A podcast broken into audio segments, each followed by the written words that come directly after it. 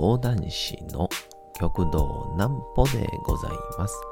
皆様、12月の15日も大変にお疲れ様でございました。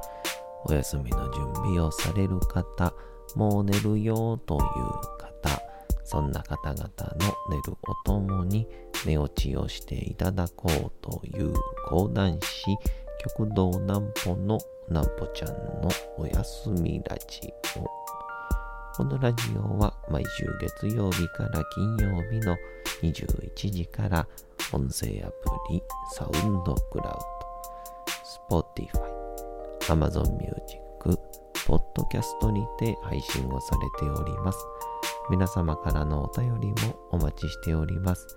お便りは極道南歩公式ホームページのおやすみラジオ特設ページから送ることができます。内容は何でも結構です。ねえねえ聞いてよなんぽちゃんから始まる皆様の日々の出来事や思っていることなどを送ってください。ご希望の方にはなんぽちゃんグッズプレゼントいたしますので、住所お名前お忘れなくと。えー、いうことで、えー、昨日がですね、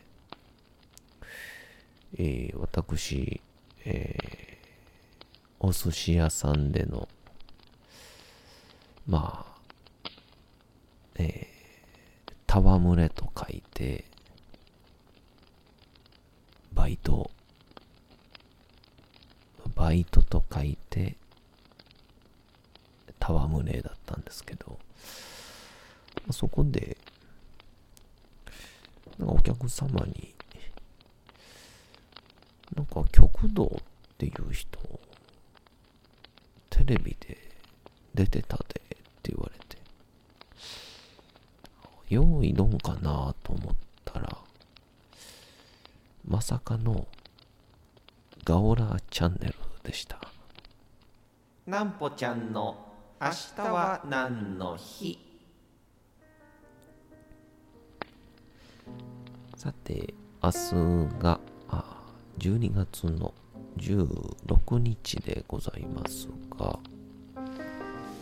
まあ、昨日が打ち入りで、それに合わせた講談会とかもね、もちろんあって、非常に東京なんか盛り上がってたんじゃないでしょうかね。さあ、16日は何の日でございましょう。山手線が運行を開始。以前より国鉄、現在の JR 東日本の日本鉄道品川線として品川駅から赤羽駅間を運行していた電車は山の手と呼ばれる地域に、えー施設された路線だったことから路線自体も山手線の愛称が徐々に広く浸透していくこととなりました。ちなみにこの山手というのは低い位置に位置する下町に対して高台に位置する地域を指す言葉です。一般的には麹町芝麻布赤坂四谷牛込小石川本郷のあたりが山の手に山手線の愛称が浸透していく中で1909年10月12日には正式名称として山手線を採用。同年12月16日に山手線としての初運行をし同時に、烏森駅、現在の新橋駅から新宿駅、そして上野駅を経由する C の時系運転。C の形ですね。が開始をされたと。えー、だからあの今、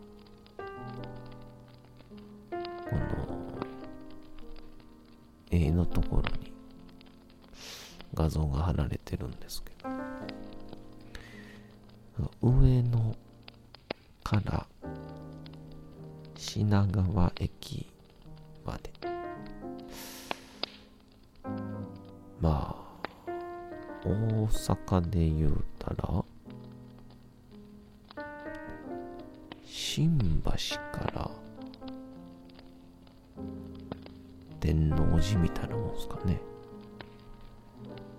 左半分が出来上がって、その後に上の品川か。の右半分ですね。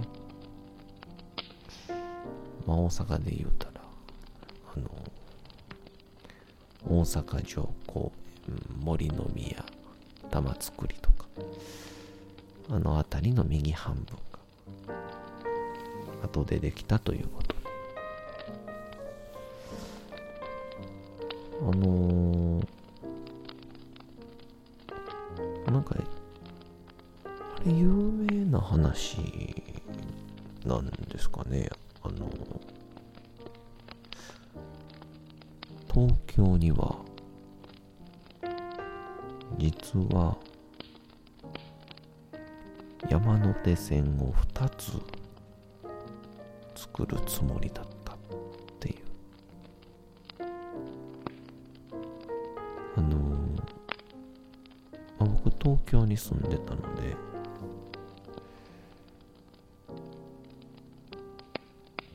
あのー、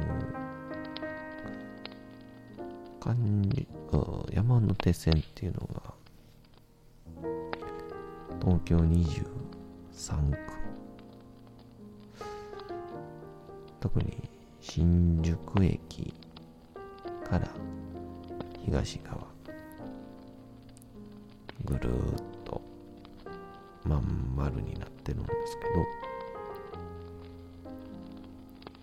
どこの左側にですねもう一つこう縦に結ぶ線があって。それが吉祥寺駅から渋谷駅をつないでおります。京王井の頭線なんですよね。でこの京王井の頭線間には下北沢があったりするんですけど一説によると実はこの吉祥寺渋谷っていうのが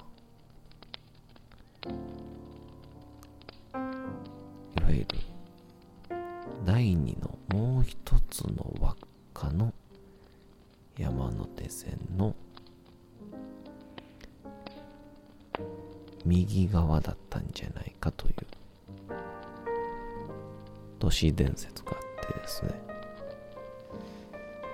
まあだから渋谷を通り過ぎたらどうでしょう世田谷方面とか桜新町とかなんですかね。で、まあ、最終的には八王子まで行くみたいな。八王子まで行かずとも調布とか府中あたりまで行けばなかなか需要がありそうですけど。でこれすごく有力なこれ、まあ、実際あんま調べてもうまく出てこないんで何人かの話によることなんですけど京王井の頭線の電車の車幅車輪ですね。車輪の幅がなんと JR と同じ幅だっていう。本来 JR と京葉線っていうのは車輪の幅が違うんで代用はできないんですけど。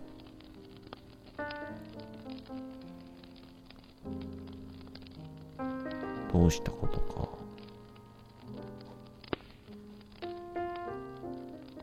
京王線の京王井の頭線の車輪の幅が JR 山手と一緒っていう。ちょっとこれ興味ある方は調べていただけたらと思いますけどね。え。ー、あともう一個。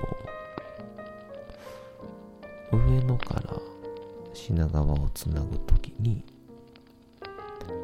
上野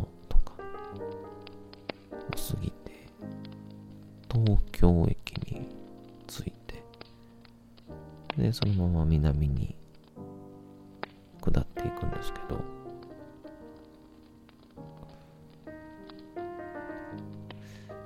この時に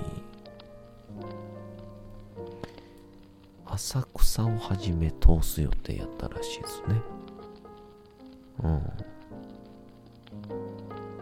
でも浅草側が、まあ俺たちの街の景観を潰すっていうことで、断ったらしいんですけど、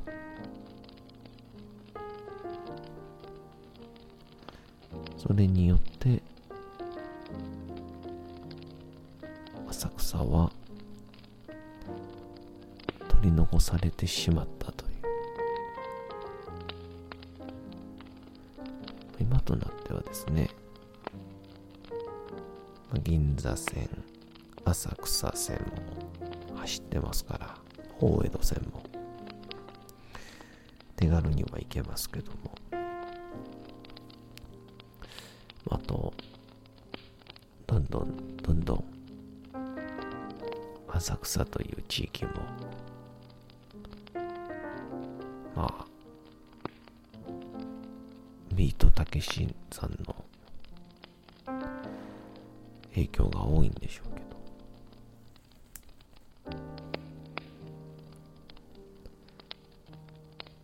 盛り上がっておりますから。そう思うと、やっぱりそこに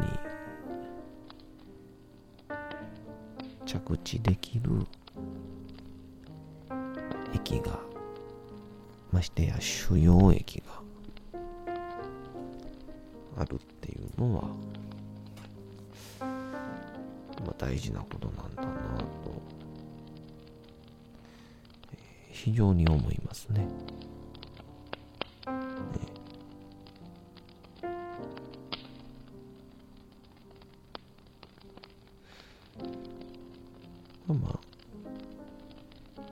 そんな電車都市伝説は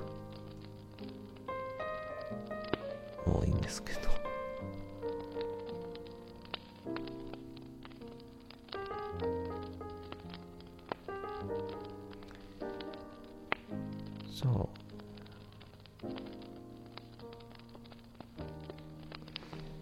そんなこんな、そう、昨日、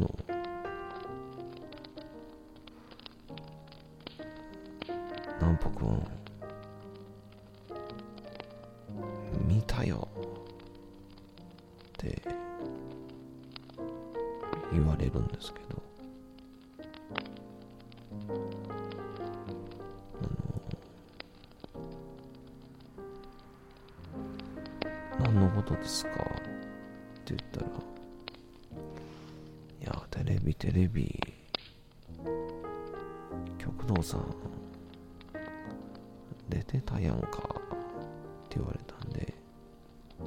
あ、隣の人間国宝ですね、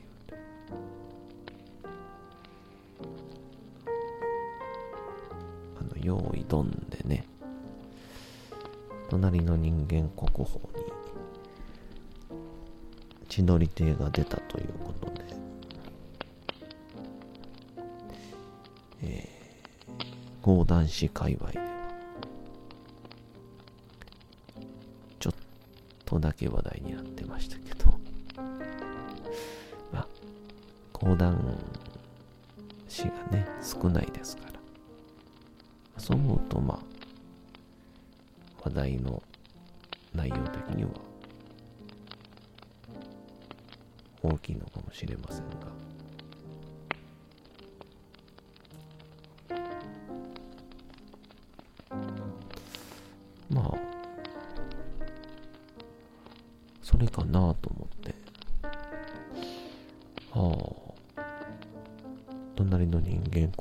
ですかねって話をしたら違う違う。ケーブルテレビやって言われて。ケーブルテレビ？ってなって。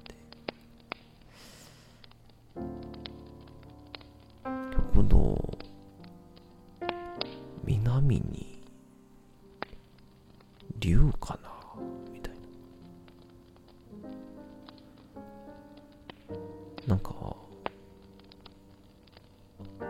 大山崎のなんかやってて、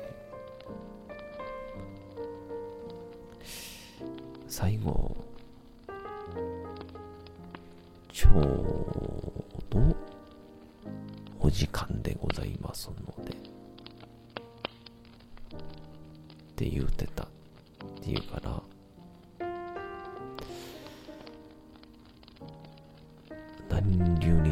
確定やなと思って。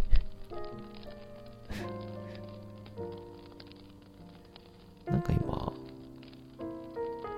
ガオラ寄せで、なんか、あの、寄せ配信というか、ネタ配信してはるみたいですね。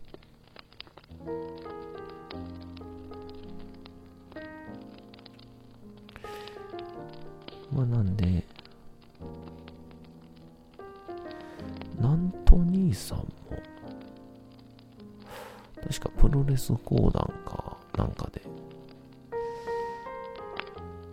出てたような記憶がありますけど。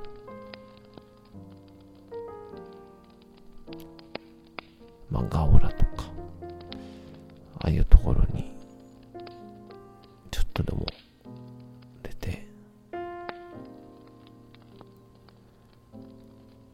まあ少しずつみんなが存知になっていけば嬉しいなと思いました。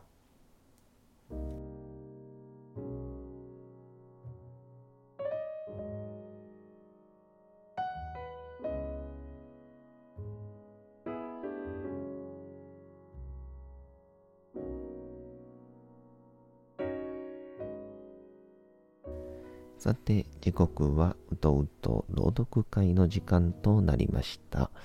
皆様、小さい頃眠れなかった時に、お父さん、お母さん、おじいちゃん、おばあちゃん、お世話になっている方に本を読んでもらった思いではないでしょうか。なかなか眠れないという方のお力に寝落ちをしていただければと、毎日様々な物語、小説をお届けしております。さて、本日も読みますのは、吉田松陰でございます。えー、まあ、松陰先生の花もゆっていう大河ドラマがあったんですけど、まあ、それをきっかけに結構僕は好きになったんですが、えー、ぜひ皆さんと松陰先生との出会いの場になれば幸いかと思います。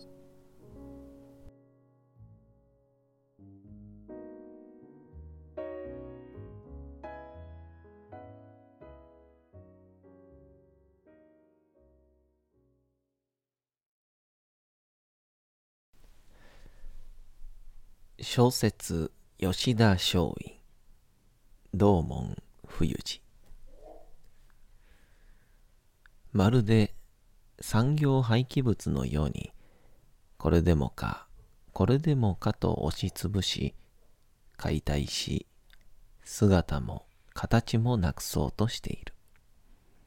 本当なら、美しい日本人の精神を大切にしながら、それを武器として、国際的信用を取り戻す努力を行うべきなのにである。吉田松陰は佐久間昌山の影響を受けて、上位を行うにしても、打つべき上の実態を知らなければならない。中国の古い兵法に、つまり敵を撃つには、敵のことを敵以上に知ることが大切だ。と考えた。佐久間昌山ももともとは儒学者だ。中国の勉強をし、さらにオランダ学を学んだ。日本の武士全体に言えることは、ほとんどの武士が儒教を生活の規範にしていたということだ。したがって、武士が保った道を武士道というが、武士道とは、儒教の教えを守ることだ。と言っても言い過ぎではあるまい。これは佐久間昌山のいわゆる和根要塞の精神につながっていく。したがって、和根要塞というのは、儒教精神と外国の科学精神の日本柱によって成立をしているということである。そして吉田松陰もこの例外ではない。彼が消化村塾で教えたのも、儒教が主体になっている。しかし、江戸時代の日本の儒教は、徳川幕府の指導によって、朱子学が主流になった。松陰は違った。朱子学に対立する陽明学も持ち込んだ。それだけではない。国学も持ち込んだ。松陰に言わせれば、何学でもいいのだ。つまり朱子学は、朱子学だけで完全なものではない。また陽明学も、陽明学だけで完全なものではない。お互いに補う合うものを持っている。儒教だけが全てではない。日本の国学にも優れたものがある。そういう足らざるところを他のものによって補い合うというのが本当の学問だということだ。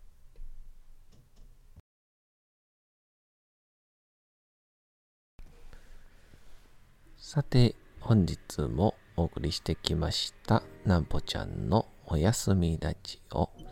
というわけでございまして、12月の15日も大変にお疲れ様でございました。明日も皆さん、街のどこかでともどもに頑張って夜にまたお会いをいたしましょう。なんぽちゃんのおやすみラジオでございました。それでは皆さん、おやすみなさい。すやすやすやーん。